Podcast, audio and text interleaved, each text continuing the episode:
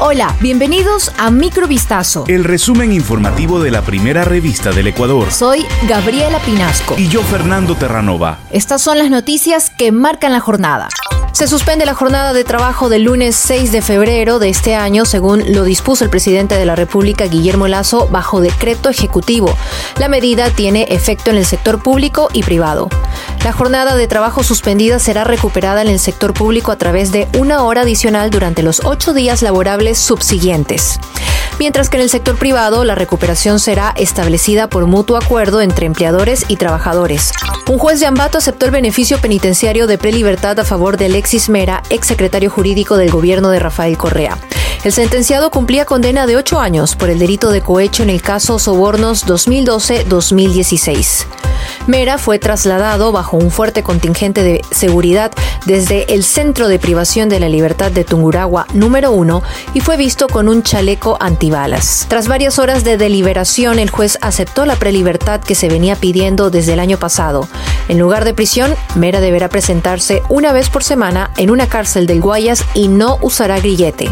Un policía muerto y otro herido dejó la madrugada de este viernes 27 de enero un atentado del crimen organizado contra un grupo de agentes de la Policía Nacional del Ecuador, según informó el comandante general Fausto Salinas. El máximo cargo de la policía ecuatoriana afirmó que cuatro agentes fueron emboscados por ocho hombres fuertemente armados que les dispararon con armas de fuego. El hecho ocurrió en la cooperativa Unidos por la Paz en el distrito Nueva Prosperina al noroeste de Guayaquil.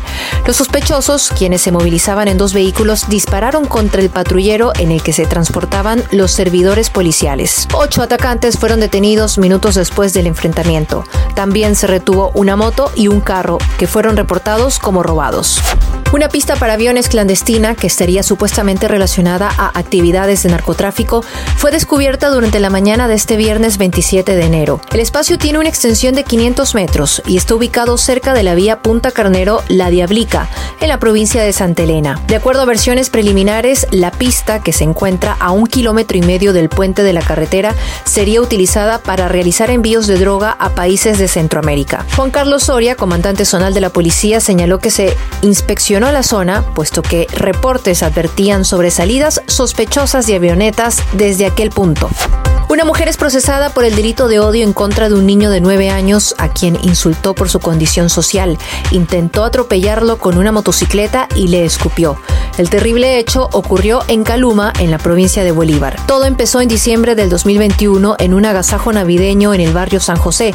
La víctima de 9 años asistió a la fiesta en compañía de sus amigos cuando la hoy procesada, quien también asistió al evento con su hijo, habría comenzado a insultar al niño, intentando escupirle y a ponerle el pie con el fin de que se cayera. Al terminar el agasajo, Jessica Cristina LG habría perseguido al menor en una motocicleta intentando atropellarlo.